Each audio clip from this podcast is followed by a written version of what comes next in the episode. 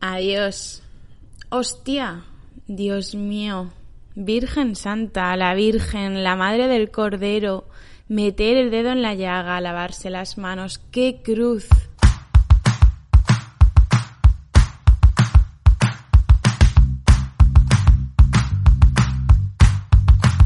Hola a todos y a todas, ¿cómo estáis? Ya sabéis que mi nombre es Lucía y soy profesora de español, presencial y online.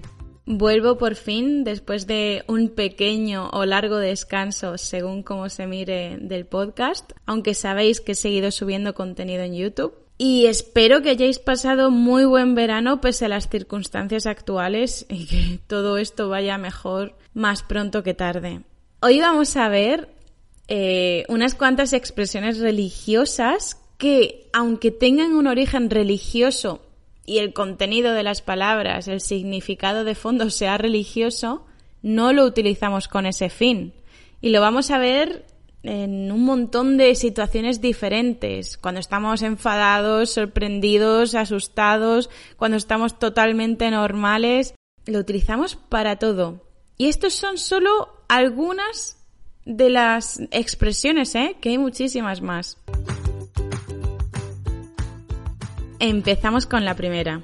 La conocéis todos y seguro que no os habíais planteado antes que es religiosa esta palabra, de origen, claro. Adiós. Adiós, hasta luego, chao. Adiós. Ese adiós es una palabra que viene de dos diferentes. A Dios. Es como ve con Dios, ¿no? Te encomiendo a Dios, te mando con Dios. Como que, que Dios cuide de ti. Pues adiós, que significa chao, hasta luego, lo más básico que hay en español, sí, es una palabra de origen religioso. Te encomiendo a Dios. Increíble, ¿verdad? Pues sí. Otro que utilizamos, madre mía, es bastante vulgar, bastante vulgar y, y el origen es religioso también pero lo utilizamos todos los días de nuestra vida. Hostia, hostia.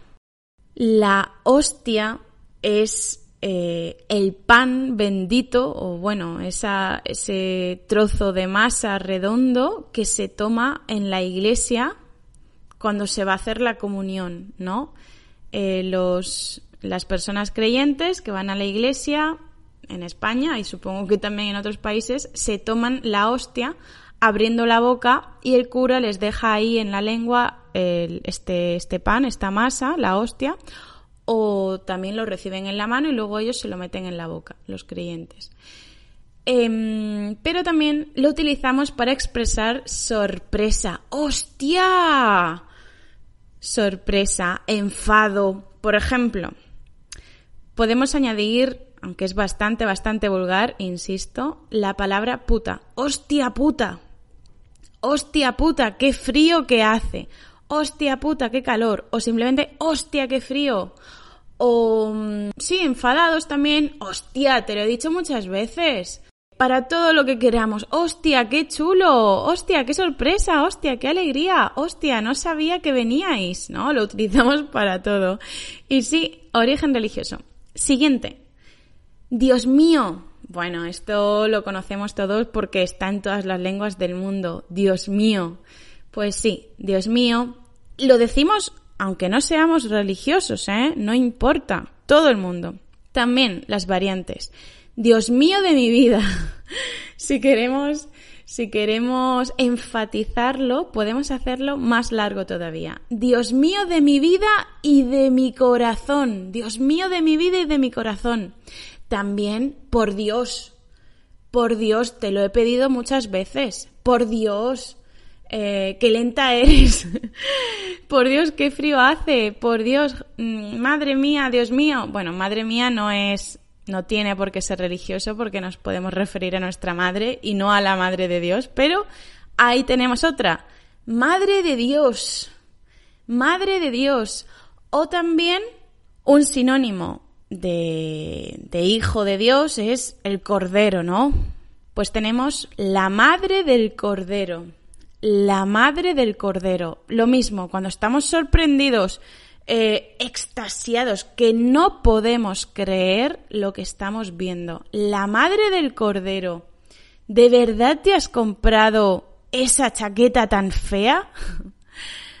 y muchas otras. ¿eh? La madre del cordero, Dios mío, por Dios, eh, hostia. Y también tenemos, vaya por Dios, vaya por Dios, otra vez te has equivocado haciendo la comida y no le has echado sal. Vaya por Dios, vaya por Dios, para mostrar sorpresa, para...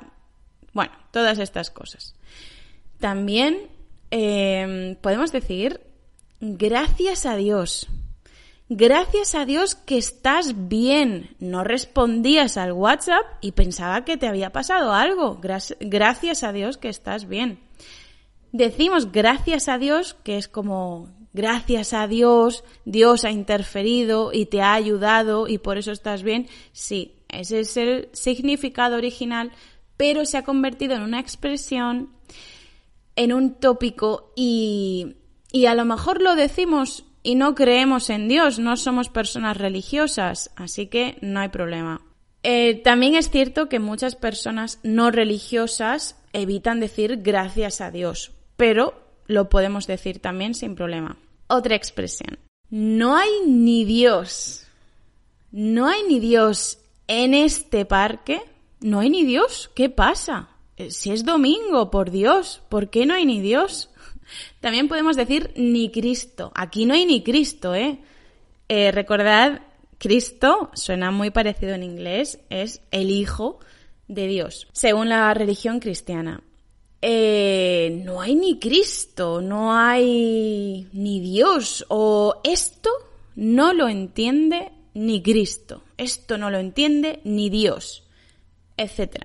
Todas las que se nos ocurran ni Dios ni Cristo significa nadie. Por ejemplo, no hay ni Dios, no hay nadie. No lo entiende ni Dios, no lo entiende nadie. Y así también lo mismo con ni Cristo. Otra, estar hecho un Cristo.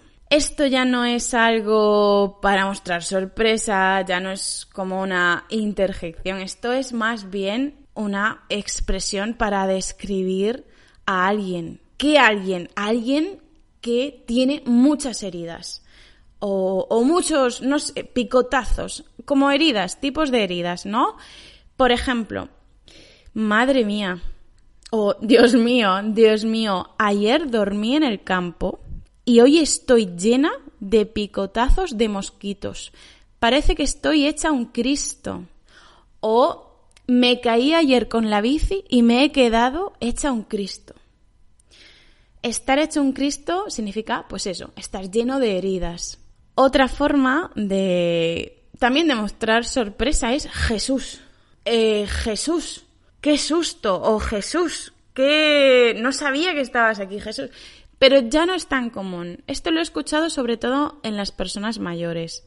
¿Sabéis para qué utilizamos muchísima gente? Bueno, yo no suelo, yo utilizo otra variante que ahora voy a decir la expresión Jesús cuando estornudamos. Cuando estornudamos. ¡Achú! Jesús. Después de estornudar, es muy común decir Jesús, que es la expresión religiosa o de origen religioso, porque se supone que cuando estornudas, el alma está intentando salir. Así que si decimos Jesús, se queda dentro, se queda dentro del cuerpo. Pero hay una variante que no es religiosa y es salud. Salud. Achú. Salud. Además, muchas veces eliminamos la D final. No decimos salud. Si somos de Madrid, sí. Si no somos de Madrid, Valladolid, etcétera, diremos salud muchas veces. Em, siguiente expresión, Virgen Santa, Virgen Santa, también para mostrar sorpresa, enfado y todo lo que queramos, para reaccionar de manera fuerte, con gravedad. Virgen Santa, pero si estás hecho un Cristo, ¿qué te ha pasado? Por Dios. Virgen Santa, Virgen Santísima, la Virgen, la Virgen, qué frío hace. La Virgen, qué caro es. Otra expresión muy interesante que no es una interjección, pero bueno, que igual que mm, no hay ni Dios o estar hecho un Cristo, utilizamos muchísimo, es meter el dedo en la llaga. ¿Qué significa? La llaga es una herida, una herida. Pero en este caso, como es una expresión de, origen religioso, hace referencia a eh, cuando Jesucristo se supone que resucitó, eh, Santo Tomás, como no se creía que hubiera resucitado, le metió el dedo en, en esa llaga, le metió el dedo en una herida. Entonces, por eso eh, tenemos la expresión meter el dedo en la llaga. ¿Y para qué lo utilizamos? Cuando nos ha pasado algo malo, si una persona nos está recordando todo el tiempo esa cosa mala o nos está, decimos, restregando, es como diciendo una y otra vez esa cosa mala, lo que está haciendo es meter el dedo en la llaga. Por ejemplo, he perdido mi trabajo.